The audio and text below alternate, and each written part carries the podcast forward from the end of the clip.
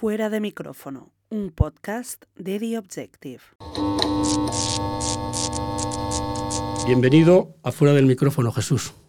¿Qué tal, Javier? Bien hallados. Bien hallados. Nos, vemos eh, después de muchos años. Sí, bueno, eh, sí, efectivamente, pero... Pero, pero fuimos compañeros de pupitre. Sí, hombre. Hemos compañeros de pupitre. Hemos estado ahí a las duras y a las menos duras. Que, quiero decirte una cosa, ¿verdad? Has dicho que de televisión me obligó a, jubilarme. Me, obliga un convenio que tenemos que tiene, que, tiene, eh, que tiene rango de ley que dice que que si cumples 65 y llevas más de 35 cotizados a la seguridad social, pues que te tienes que marchar. Yo cumplo los, dos requisitos. A ver, te tienes que marchar si ese, ese puesto que dejas tú vacante lo va a poder utilizar una persona pues, eh, que, oposite o que consiga una plaza de, fijo y tal, pero condiciones que no se están dando. O sea, yo, yo me quejo de que no se dan las condiciones para la jubilación. Entonces, si no se dan las condiciones para la jubilación, yo quiero seguir trabajando. Si no van a cubrir mi plaza con nadie porque no están no se han convocado posiciones o no tienen previsto convocarlas o han dicho que las convocan pero no han puesto fecha, pues hasta que las convoquen. Como decía aquel el famoso programa de Joe Rigoli, el de los domingos, que decía, yo sigo, pues yo quiero seguir porque yo, mi profesión es periodista. Y, quiero seguir haciendo cosas del periodismo. De hecho, las voy a seguir haciendo, siga en televisión o no siga en televisión española. O sea que... Claro, pero mm, está, está, pues está, claro que tú hubieras continuado claro. si no hubiera sido porque ellos eh, de alguna forma te han cerrado la puerta. Sí, no, me mandaron una carta diciendo que, bueno, que se cumplían los requisitos de estos que aparecían en el convenio y que yo creo que ni me agradecieron los servicios. Sí, sí, ponía que gracias por, por haber estado en televisión, le agradecemos los servicios prestados o algo así y, hasta luego, ¿no? Mm, bueno, pues eh, supongo que esto somos, somos muchos al final te terminas convirtiendo en un número, aunque hay determinadas personas que yo creo que, tú lo has dicho antes, yo eh, me pasado 47 años de mi vida en, esa casa y creo que no soy un mueble, pero formo parte del mobiliario, por lo menos. A, ver, está ahí 47 años, es un objeto que está, que está ahí 47 años, pues está, ya forma parte de la casa, ¿no? Eh, ¿Mandaste un, mensaje o alguna o pediste hablar con, con la presidenta de la corporación, con Elena Sánchez? ¿Te ha respondido? ¿Te ha, no, mira, yo te, yo, yo te explico, yo, yo tenía, tenía proyectos y sigo teniendo proyectos para hacer cosas.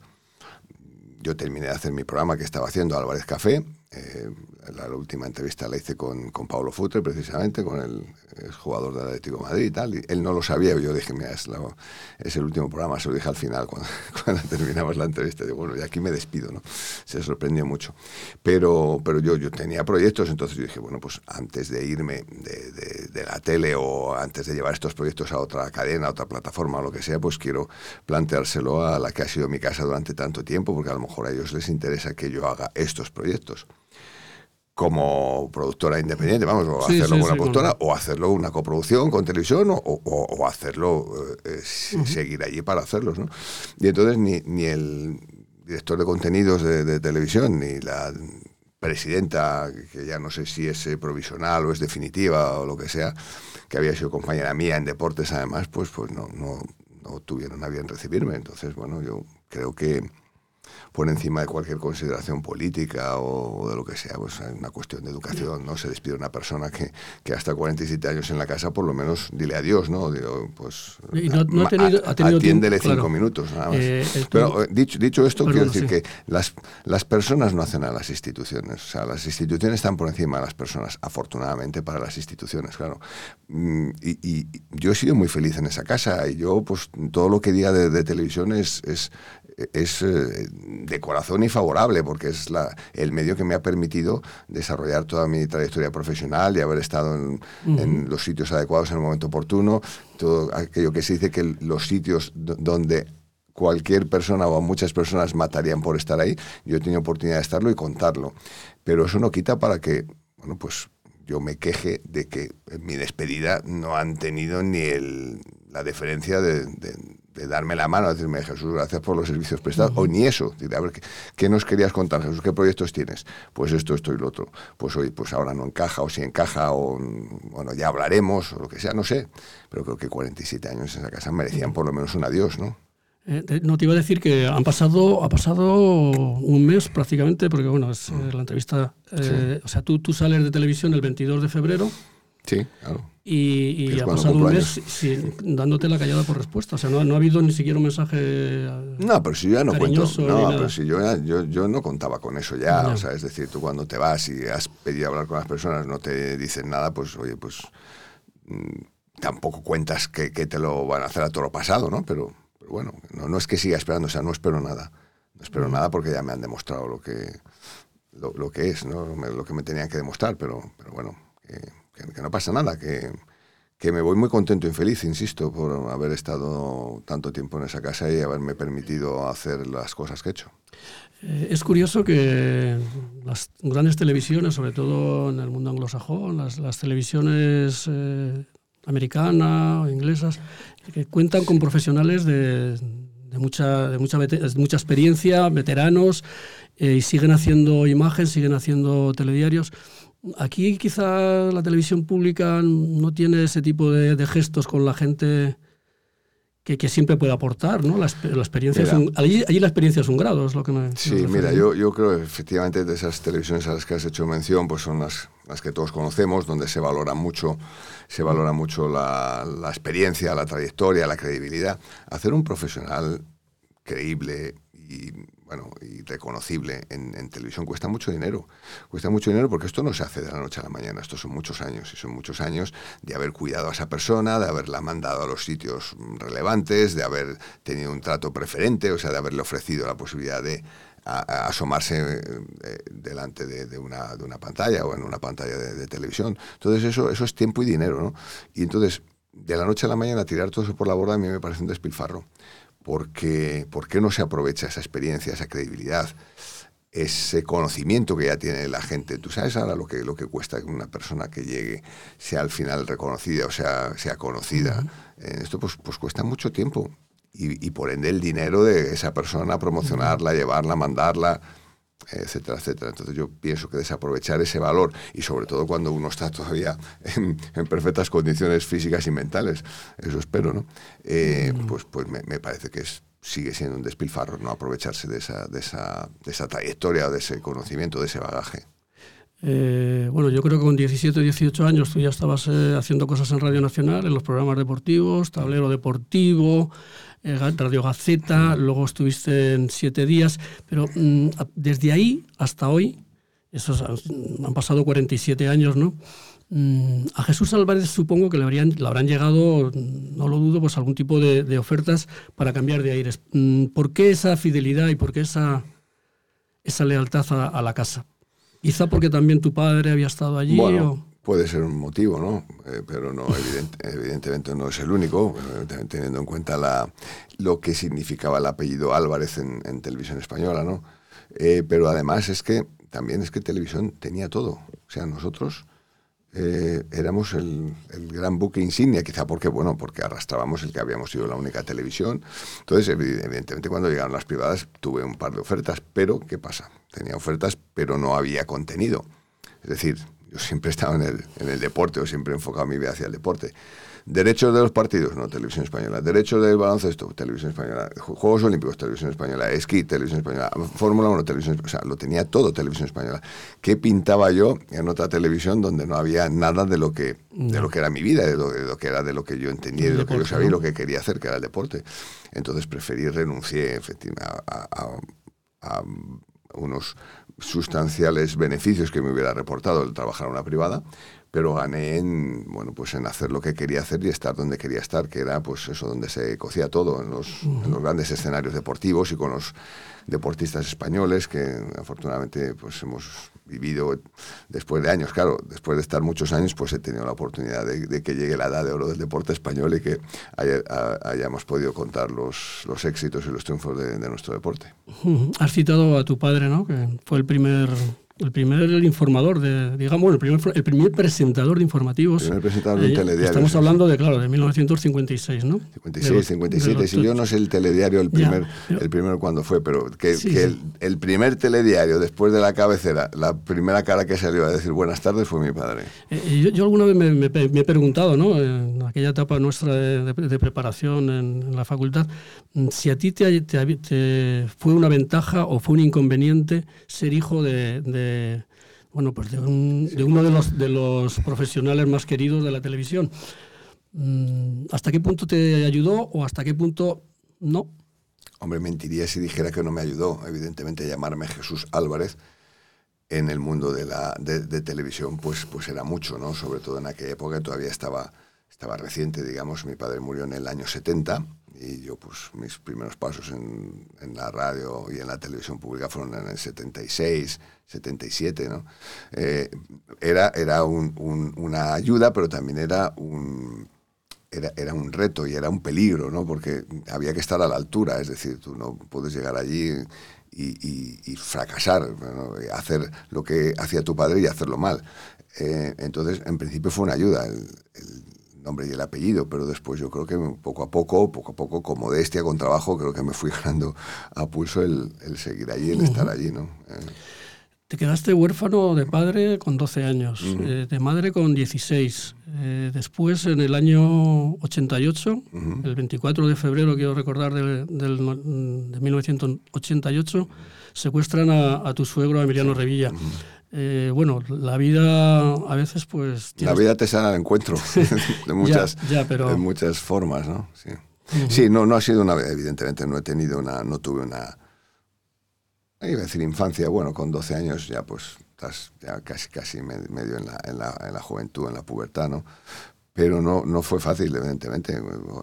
Se, muere tu padre, que es tu gran referencia, es tu modelo a seguir, es tu ejemplo, eh, etcétera, etcétera. Y, te quedas con, con, 12 años, pues, pues eso, como, como un gran, con una gran ausencia y con... Eh, y, desvalido, ¿no? Desvalido desde luego desde el punto de vista emocional y también después en el, en el profesional y, en el vital, ¿no? digamos, de, las enseñanzas de la vida que, que él había pasado. Y, y, claro, se muere tu padre y te vuelcas en tu madre, que es la, la otra persona que está ahí, ¿no?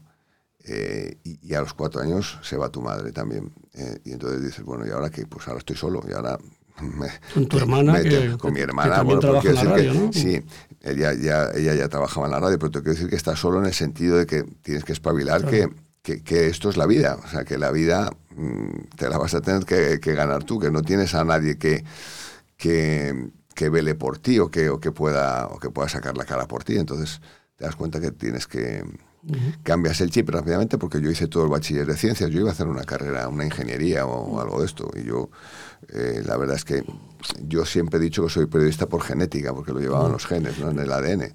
Porque yo estudié todo ciencias, con vistas a hacer una carrera de ciencias, pero ante el, triste suceso de la muerte de mi madre, pues, pues me planteé que, tenía que, que ganarme la vida ya, desde ya, o sea, no podía perder el tiempo en estudiar una carrera siete años que, que luego que sí, o siete, ocho, yo qué sé, ¿no? los, los cursos que fueran, y luego pues encontrar un trabajo que, que, hasta que no estuvieses totalmente formado en, en una ingeniería, pues no lo ibas a, poder hacer. Y, y, en, y la otra faceta, la de la periodística, sí me lo permitía, porque bueno, pues se podían empezar a hacer prácticas, podías empezar a ganar un dinerito si metías la pata se podía notar, pero no iba a ser tan grave como si conectabas mal un mm. cable y fastidiabas una instalación eléctrica o, o, de telecomunicaciones, ¿no? Entonces...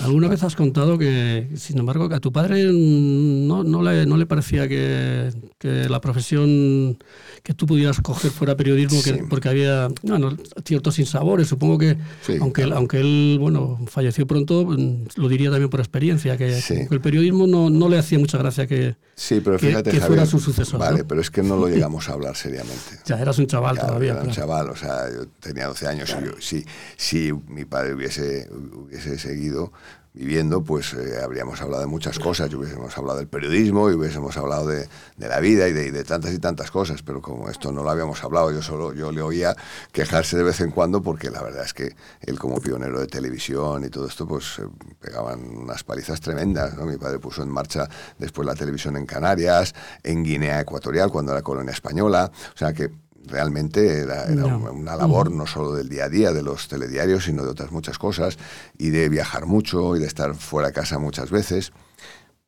No lo llegamos a hablar. Seguramente me hubiera cambiado la opinión.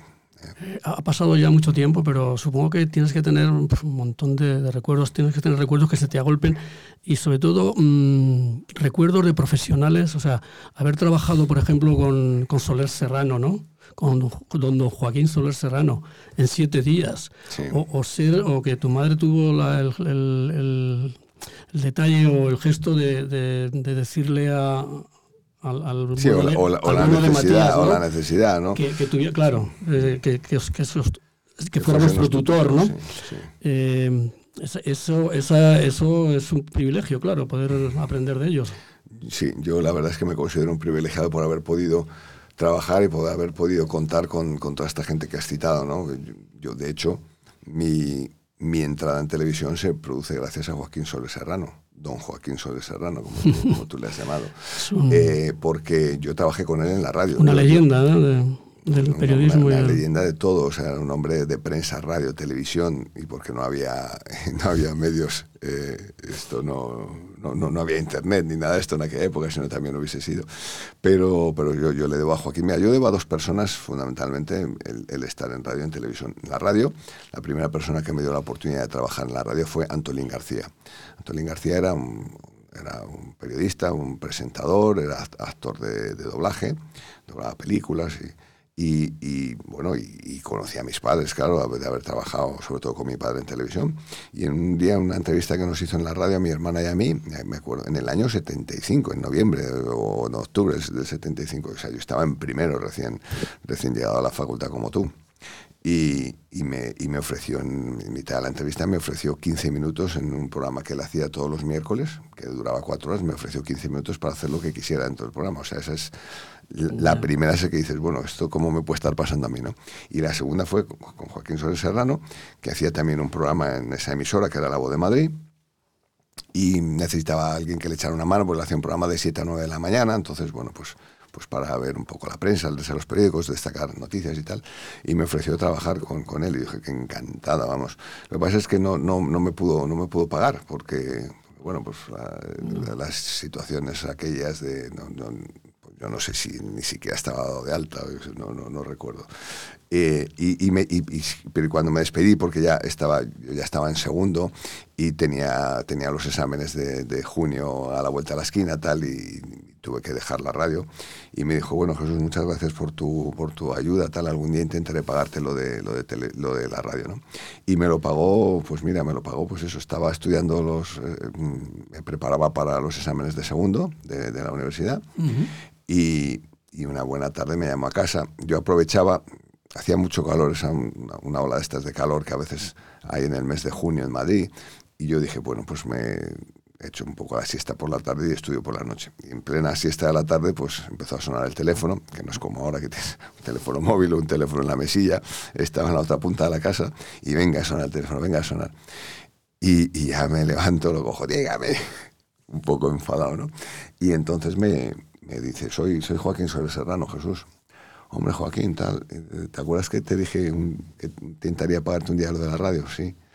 Pues ese día ha llegado, me han hecho director de un programa de televisión que se llama Siete Días y quiero que seas el presentador. Se me cayó el teléfono. Se me cayó el teléfono de la impresión. Y, y la verdad es que, y, le dije un sí rotundo y después empecé a pensar, digo, ¿pero dónde vas tú con 19 años a ponerte delante una cámara que no has hecho casi radio y te vas a poner delante de la televisión? Bueno, me entró un agobio, me entró tal. Y, mira, yo viendo después fotos de mis comienzos, digo, a mí, ¿cómo me dejarían, cómo me dejarían siendo tan joven eh, ponerme delante de una cámara? ¿Eh? Eh, Porque luego ahí están las pruebas, luego, luego, luego te lo enseño. Sí, luego, luego vemos luego aquí, te lo enseño. Aquí tenemos un álbum con... con sí, te he traído un poco de, de los recuerdos de los bueno, recuerdos que tengo. Podemos, podemos abrir, no sé si quizás sí, se, seguro. se tapa la cámara. Bueno, tengo bueno, aquí es, es, fotos de, de mi recorrido, pero precisamente las primeras fotos que tengo Espera, espera. Ah, no, porque. No, bueno, si es que mira, estas es, son, son estas, es con Joaquín Soler Serrano. Aquí está con, con, Joaquín. Con Joaquín Soler Serrano, que fue. Y mira la cara de niño que tengo yo. O sea, si es que yo, yo digo, mira, mira, por ejemplo, mira aquí. Fíjate. Si yo era un, un baby, está, 19 es, años. Es impresionante, ¿no? 19, y yo digo, a mí tan joven, ¿cómo me dejarían? Mira, ya al lado de, de, todos estos monstruos de la televisión, algunos ya Madre tristemente desaparecidos. La Mascona, sí. Pedro Macía. Sí, Miguel Ángel Gozalo. Miguel Ángel Gozalo. ¿Quién es este? Eduardo Sotillos. Eduardo Sotillos. Eduardo Madre Sotillos, mía, sí. Eduardo Sotillos. Hacían, hacían los, los, los, los un... telediarios. Sí, la, sí, la sí, Mascona hacía el de las tres, Eduardo Sotillos el de las el de las 9, Pedro Macías el de las 12 y luego Joaquín Soler Serrano, eh, que era el... Ay, Miguel Ángel Gozalo en la 2. Aquí, aquí, estás con Juanito, con, Sí, con Arconada. Juanito Arconada, López Ufarte. Sí, cuando ya estabas, claro, de reportero en... Estaba en la radio, es que yo compaginaba radio y televisión. Sí, sí, sí. Y, esto es en la radio. por, cierto, has, hablado de, la voz, de la voz de Madrid.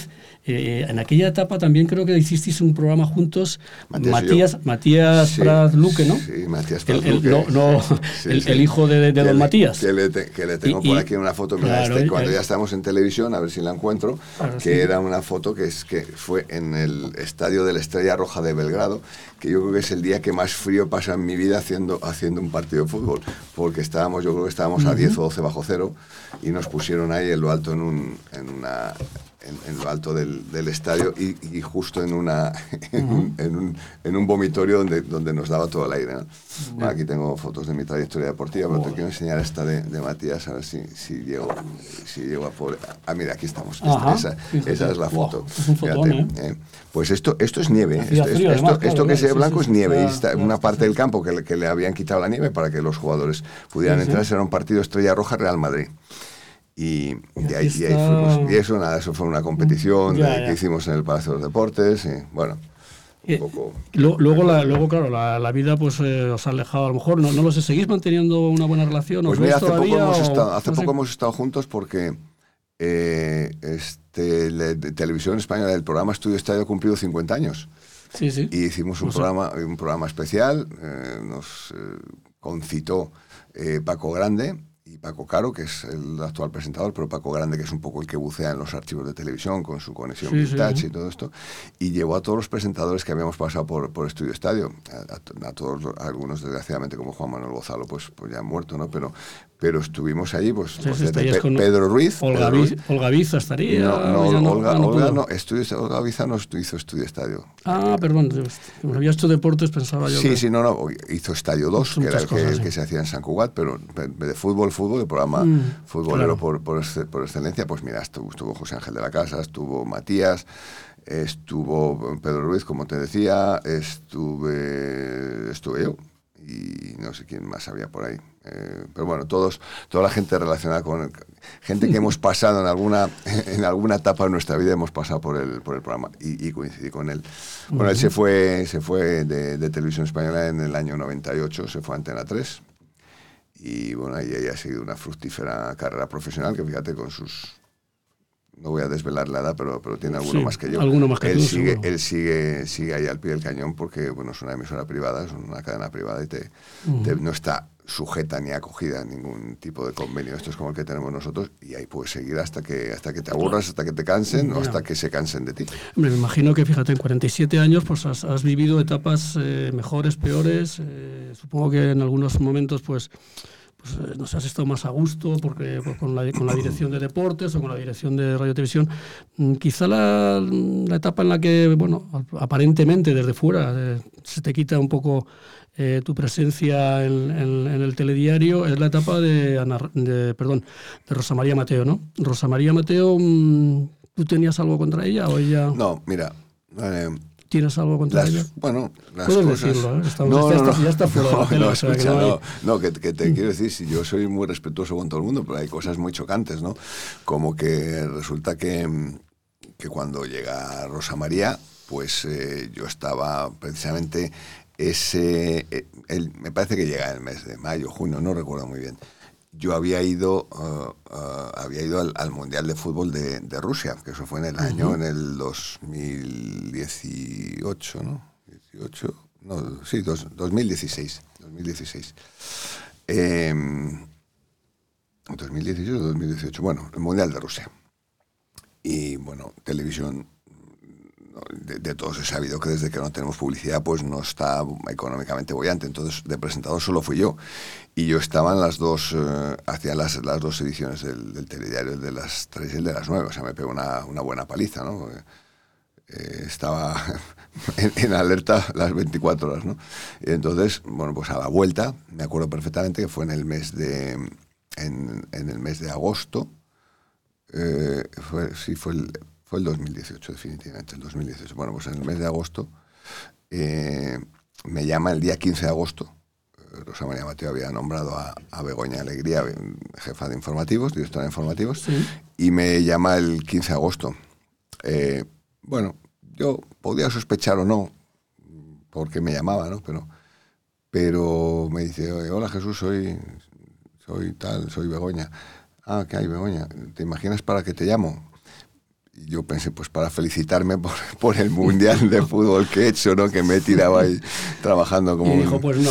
Y dijo, no, mira, es que bueno, es que verás, claro, esto me toca a mí tomar esta decisión, pero vamos a hacer cambios en informativos, que no contamos contigo. ¿Ah? ¿Y qué quieres que haga? No, piénsate tú algo, tal. Bueno, pues, me quitas, ya me dirás tú qué, quieres que haga. Piénsate algo, tal. Bueno, yo pensé, claro, que, iba, que iba a hacer cambios en el informativo. Digo, pues oye, pues, pues nos va a quitar a Ana Blanco, va a quitar a, todos los que estamos en el informativo. El único cambio que, hicieron fue el mío, de deportes. Una persona que si tú, yo entiendo que si hay un cambio político, que si llegan gente con, con otras ideas o con que quiere otras caras y tal, pues que quita a todo el equipo, pero, pero quitarme a mí en deportes, que yo no tenía nada que ver con la política ni nada. O sea, el único cambio que, que hicieron fue el mío en, deportes. Y yo, bueno, pues no entendí muy bien aquello, ¿no? Y sigo, sigo sin entenderlo. Puedo sospechar, pero... Se, se, comentó también que, que, no le gustaba mucho que llevaras el, el pañuelo en, en, el bolsillo de la chaqueta. Pero eso es una señal de identidad. bueno, no, a ver, eso era una señal de identidad mía que no sé si si, después forzaron a que... parte de parte de mi personalidad, pero como, yo qué sé, pues Debía, debía, caerle mal a alguien, pues decidieron que, que nada de pañuelos y, y, corbata de milagro, ¿no? Eh, pero evidentemente yo seguí llevando mis pañuelos y mi corbata, ¿no? Solo faltaría. Y, y la verdad es que tú, a mí todavía no me han explicado por qué el único cambio que hicieron fue, fue el mío en, el, informativos. Evidentemente no es un puesto vitalicio, yo ya lo sé. Yo sabía desde el minuto cero que algún día eh, llegaría alguien que no le gustaría el deporte, no le gustaría mi cara, o no le gustaría ni mi cara ni el deporte, y me quitaría. Pero bueno, pues con algún tipo de explicación lógica, no con una explicación peregrina voy a hacer cambios en informativo y lo único que cambian es a mí. Has estado en, distintas citas importantes como Juegos Olímpicos, Mundiales, mm, cantidad de grandes acontecimientos, entre, en 47 años, pues da tiempo para mucho, ¿no? Eh, ¿cuál, ¿Con cuál de ellos te quedas, no? Porque yo creo que, no sé, está el Mundial, bueno, no lo sé, no lo sé, igual me adelanto. Cuéntame, ¿cuál es el acontecimiento que te, que te emocionó más o que te... Hombre, vamos a ver, eh, como te, como te explicaba antes, he tenido la, inmensa suerte de estar en, bueno, pues allá donde ha habido grandes acontecimientos deportivos y donde los deportistas españoles pues han triunfado, han destacado y, me, ha, encantado contarlo. No he tenido el privilegio y la suerte de contarlo. Eh, entonces, por eso digo que muchas veces sería eh, sería estar en los sitios donde gente, gente mataría por, por estar allí, ¿no? Y yo he tenido la, ocasión de estar. Pero hay, hay uno que, que, resalta sobre los demás, que es el Mundial de Fútbol. Yo tuve el privilegio de, de, ser uno de los del equipo de televisión que fuimos, que no fuimos muchas personas, fuimos 12 o 14 personas, uno, dos, tres, cuatro, cuatro, me parece que, es que estuvimos viendo dentro del Soccer City de Johannesburgo la final y uno de ellos fui yo y ese es un recuerdo imborrable para mí, para mí, para mi carrera, el haber estado en ocho mundiales que he estado, o en ocho Juegos Olímpicos, ¿no? Y, y, de repente pues haber estado el día que la selección española gana el mundial. Fíjate que habíamos sido campeones del mundo de todo, de balonmano, de baloncesto, de tenis, entendido por tenis la Copa Davis, eh, de, de, automovilismo con Carlos Sainz en los rallies, con Fernando Alonso en la Fórmula 1. Eh, y nos faltaba el fútbol, que era nuestro deporte rey. Eh, y, bueno, pues, pues al final eh, estuve allí, lo conseguí y lo disfruté, lo viví, lo viví mucho. Para ti, ¿quién es el, el, deportista más importante de, de, esta, de, estos cuarenta y tantos años? O, Mira, o de la historia, si quieres, de, este país, ¿no? Si estás, esperando, si estás esperando que te diga Rafa Nadal, evidentemente Rafa Nadal, Rafa Nadal es, es, destacado, pero también te voy a decir una cosa. Eh, Puedes decirme alguno más también. No, no, es que te voy a decir, es que eh, en, España mm, durante muchos años hemos vivido de puntuales referencias en el mundo del deporte, de puntuales señores que hacían unas gestas impresionantes, pero eran cosas puntuales, porque destacaban, o sea, eran cuatro o cinco. Mira, Federico Martín Bamontes, Manolo Santana, sí. Paquito Fernández Ochoa, sí. Severiano Ballesteros. Bien. Y alguno más que me dejó por ahí. ¿Gasol? Bueno, pero Gasol ya, no, no, Gasol, Gasol forma parte ya de equipo, o sea, mm, forma parte de es, otra cosa, ¿no? Yo digo puntuales referencias, que eran las personas que nos, eh, que bueno, pues eso, que, que, de repente ganaba Mamontes el, Tour en el año 59, no sé qué, y, y Severiano Ballesteros te ganaba el Master y el, Open británico, cuando aquí nadie jugaba al golf. Santana te ganaba Wimbledon. Em, Paquito Fernández Ochoa ganaba el, oro en esquí cuando aquí no esquiaba nadie. Eh, o Pedro Carrasco en el boxeo, no sé, son, son, son ya, te digo, son, o Ángel Nieto, Ángel Nieto. Nieto aquí nadie montaba en moto, nadie tal, y teníamos un, bueno, teníamos varios, tenía, estaba también Santi Herrero, pero tuvo la desgracia de, fallecer muy joven. Pero pues eso, esas referencias puntuales, Ángel Nieto, Santana, tal. Y, y luego, eh, pues hemos tenido la suerte de, contar con otros deportistas de una magnífica edad de oro del deporte español. además has estado también. la Fórmula 1, Fernando Alonso. Bueno, lo que te quiero decir es que evidentemente sí hay un deportista que destaca sobre los demás, que es Rafa Nadal, pero que también chapó y mi reconocimiento para, para estas referencias del, del, deporte, estas puntuales referencias de entonces que nos hicieron sentirnos orgullosos y satisfechos de ser españoles y de que un españolito ganase un acontecimiento tan importante como era el Tour de Francia, Wimbledon o el Open Británico o el Mundial de Motos, etcétera, etcétera. Eh, referencias en el periodismo deportivo. Hemos hablado de, grandes periodistas, mm, pero dentro del mundo del deporte eh, José María García quizá pues, fue el que revolucionó un poco el mundo del deporte, pero ¿qué, maestros o qué referencias? Cuando, tú empiezas y te, quieres dedicar a hacer deporte, mm, ¿quién era para ti un poco el ejemplo a seguir?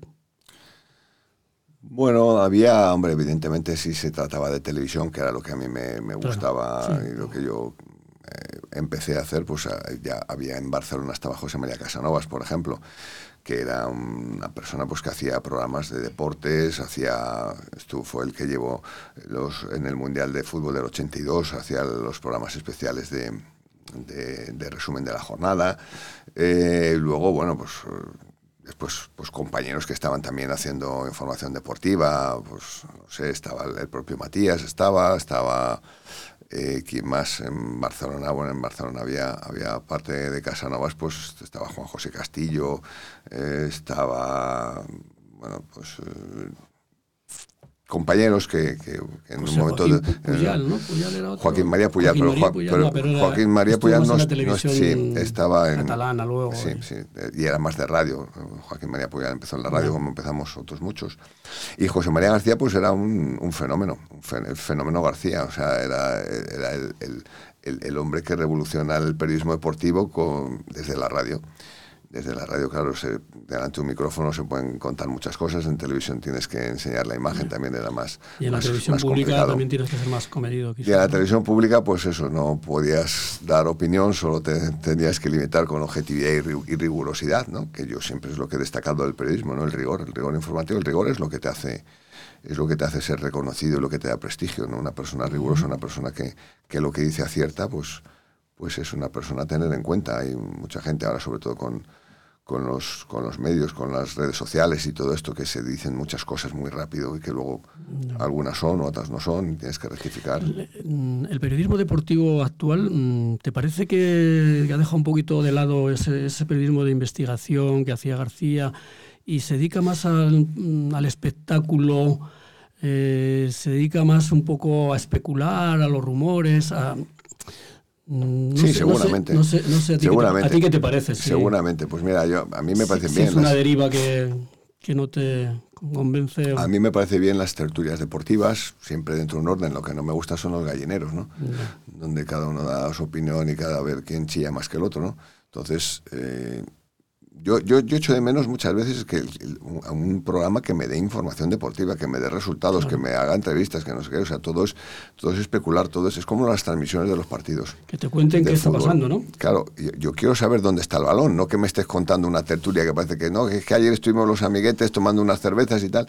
Pero cuéntame dónde, dónde está la pelota. Y, y sobre todo, ¿sabes lo que pasa? Que se da mucho por hecho, sobre todo en la radio, se da mucho por hecho que la gente está viendo el partido también por la tele, porque te dicen, ahí lleva la pelota, ahí, ahí, pero ¿dónde? ¿Está cerca del área? ¿Está lejos? ¿O dónde está? Ahí lleva la pelota. Entonces yo creo que se ha perdido un poco la rigurosidad, el rigor en ese, en ese sentido. Es un poco más la tertulia casera, ¿no? Más que, más que una transmisión de un partido. Pero bueno, a lo mejor es lo que vende ahora y lo que hay, lo que, hay que hacer. Yo, yo ya no me apunto a eso, es evidente. Eh, Televisión Española ha perdido un poco a lo largo del tiempo, si nos atenemos a, los datos eh, de audiencia y tal, ha perdido audiencia, ha perdido credibilidad mm, con el paso del tiempo. Mm, probablemente no, no atraviesa sus mejores momentos, ¿no? Yo sé que tú lo vas a defender siempre. No, no, a ver, yo digo, ahí están las audiencias. O sea, lo que yo no te puedo decir, no, la televisión está muy bien y, que estemos, seamos el, el, tercer informativo, o sea, el de televisión, por detrás de, de Antena 3 y Telecinco, ¿no? Entonces, las cifras son las cifras. Yo, que, que intentamos hacerlo, que intentamos hacerlo bien, intentamos hacerlo bien. Que no damos con el contenido, por algo será. Eh, se lo tendrían, como se dice ahora, se lo tendrían que hacer mirar los responsables de esos informativos o los responsables de televisión, el por qué televisión no funciona ahora, con independencia del tema económico, que también es importante, porque tener un, buen respaldo económico te ayuda a tener eh, deporte premium, te ayuda a, tener eh, películas de primer pase, a, hacer, a, tener grandes series, etcétera, etcétera, ¿no? Pero, pero con independencia de eso también los informativos son, son los informativos. ¿Por qué son los, en estos momentos no, no somos los números unos en los informativos? Pues... Eh, de vez en cuando aparecen periodistas eh, con una camiseta de, un determinado equipo, eh, haciendo pues eso, más, más el papel de forofos. Mm, eso tampoco parece que sea ¿no? una manera de, de llegar a todo el mundo, sino solamente a los tuyos, ¿no? A los que te siguen a ese equipo. Yo respeto todo. O poner de mala leche al, del equipo rival, ¿no? Digo que yo, yo, respeto todo, yo respeto que cada uno haga lo que quiera con su vida, con su imagen. Yo la verdad es que nunca, a mí nunca me ha gustado definirme eh, deportivamente hablando, ni políticamente, obviamente, pero, pero que te quiero decir es que, me, es que me, me, parece que son, que son cosas que un periodista no debe caer en ello. O sea, no, yo creo que no favorece a un periodista el decir que es de tal o cual equipo o, salir con la camiseta. Hemos ganado, hemos... hemos ganado y han perdido, ¿no? Han perdido, han perdido y, hemos ganado. ¿no? Han ganado ¿no? ¿no? no, no, que dice que, cuando tú eres de un equipo tal, que cuando gana tu equipo dice hemos ganado, pero que cuando pierde tu equipo dice han perdido. Han perdido. No hemos perdido, han perdido. Está muy bien esa apreciación. Bueno, que te quiero decir que yo, que yo no soy partidario de eso, pues no me parece no me parece ni riguroso ni objetivo el, a ver, porque va a condicionar mucho cómo te vea la gente. Entonces, si tú dices que eres de, del Madrid, del Barça, del Atleti, del Español, Valencia, del Sevilla, del Betis, eh, resulta que, cada vez que hagas una información de esos equipos vas a estar condicionando a la gente. Va a decir, ah, claro, dice esto porque este es del, de tal equipo de cual. O se mete con este porque es de este otro, ¿no? A mí me yo siempre me he mantenido, me he mantenido al margen. De hecho, a mí cuando me preguntan, yo digo que soy de la selección española, si no me equivoco, ¿no? Que eso abarca a todos y es de todos. Y, y creo que es el camino. O sea, es, eh, uno tiene que. Es como la mujer del César, que no basta con serlo, sino que hay que parecerlo, ¿no? Eh, trabajaste al lado de, de Leticia durante tiempo en los telediarios. ¿Tú te imaginabas eh, o te, te, hacías la idea de que eh, con el paso del tiempo y por las circunstancias eh, iba a ser la reina de, de, España? Yo para nada, yo fui el último en enterarme. Porque además, cuando digo el último en enterarme. Del noviazgo, quiero decir. Sí, sí, del, del, noviazgo, porque, porque resulta que me llama una, una compañera que, que escribe en, en, revistas y tal. Y me dice, oye, háblame de, de Leticia. Que soy Leticia, ¿por qué? ¿cómo que por qué? Pero si, es la novia del príncipe. Ah, sí, ah, pues no tenía ni idea. y al día siguiente se anunció, se anunció el compromiso, ¿no? Yo no había tenido, no, no, no vamos, ni, ni por asomo. Es más, si yo había oído hablar que, que ya que salía con un diplomático, no sé qué, pero bueno, yo como tampoco he sido de chismorreos y de estas cosas, a mí no me, a mí no me interesaba la vida de los demás, porque cada uno sea feliz con, con lo que sea, ¿no? Y ya que has aprovechado que has dicho esto de, de, Leticia, yo quiero decir una cosa. Me hicieron una, una, entrevista hace, hace un mes, una cosa así, sobre, sobre que había trabajado con Leticia. Claro que he trabajado con Leticia. Y que cómo, cómo me resultaba ahora tenerla que decir, con ella, como decir, pues, pues Leti, pues no, pues el trato es Leti. Si yo siempre la he llamado Leti, a mí no me sale decirle majestad o señora. Y es más, yo cuando la veo le digo, hola Leti. Y no sé si le gusta o no, pero es que a mí no me sale decirle otra cosa. Entonces, me acuerdo que me hicieron una entrevista y yo dije esto mismo, conté esto mismo, de que yo, el trato que con ella era Leti. Y entonces de repente, que es lo que me choca un poco del periodismo actual, es que de una anécdota o de una descontextualización de una cosa se hace un reportaje, se hace una, una noticia. Entonces parecía ahí que es que yo había descubierto un jubilado de televisión desvela cómo se apodaba a, la reina actual. Si siempre la hemos llamado Leti, pues, y como a Manolo le llamamos Manu, o como a un Joaquín le llamamos Chimo, o a un Jesús Chus. A ti no te llegó ninguna, ninguna noticia de que hubiera sentado mal en, la, Casa Real, para nada, ¿no? Supongo que para nada, vamos, y, tampoco hubiera pasado nada si me hubieran, si me hubieran dicho algo, pero es que es, mi, es, lo que, es lo que yo he hecho siempre, es lo que yo he sentido por, por, por, por, Leticia, ¿no? Por Leti.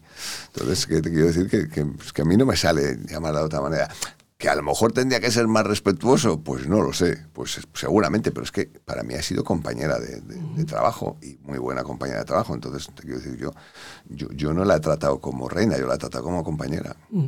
Este tiempo que llevas ya como jubilado, ¿qué, cosas has hecho que no hacías habitualmente? A ver, yo jubilado, yo, digo una cosa. pero, te ha dado tiempo a, pasear un poco por... Sí, pero no, escucha, yo, yo siempre no digo obras, pero sí a pasar por el, por el, parque, ¿no? Ni a jugar al dominó, ¿no? No, que yo, que yo digo que, que yo de jubilado. Es que yo no me he jubilado. O sea, a, mí, me ha jubilado las circunstancias y me ha jubilado televisión, pero un periodista no se jubila nunca. Yo no he entendido el periodismo como que tú eres periodista de 8 a 3 de la tarde o de 4 a 10 de la noche. Un periodista es 24 horas al día, como un médico. O sea, yo no entiendo un médico que, no, como ha terminado mi turno de 8 a 3, han pedido un médico en la sala, pero yo ya es que he terminado mi horario, yo no estoy ejerciendo. No, o sea, tú eres periodista siempre y tú eres médico siempre, eres abogado siempre, por lo menos como yo lo entiendo, ¿no? Y entonces, yo, yo, yo no estoy jubilado del periodismo, estoy jubilado de televisión. Y de hecho tengo muchos proyectos y tengo muchas cosas y tengo y tengo le, estoy dando muchas vueltas a la cabeza de hacer cosas y creo que alguna alguna terminará saliendo porque porque es que son nada más. No es porque lo diga yo, pero es que hay algunos algunos productos que son que son de calidad y que le vendría muy bien a la gente conocer intrahistorias del deporte y de otras cosas que, que yo les puedo ofrecer, ¿no? Pero bueno, lo haremos desde, otros, desde otras atalayas. Mm, he dejado un poco para el final eh, un tema que, bueno fue, fue duro y que te, obligó a pedir la excedencia en, mm. televisión española, que fue el secuestro de, Emiliano. ¿no? Mm. Eh, fueron 249 días, creo recordar. Sí, señor. Y en ese, en ese momento ejerciste un poco también eh, la tarea de periodista, que vamos, yo trabajaba entonces en una revista y aprovechando nuestro, nuestra relación, alguna vez te llamé para ver si nos podías contar algo, ¿no? Mm, ¿Cómo fue eso? Fue, fue muy duro, ¿no? Supongo. Bueno, mira, yo. familia. Pues fue tan duro como, pues, como para pedirme una excedencia en televisión y dedicarme a la familia que era donde tenía que estar en ese momento.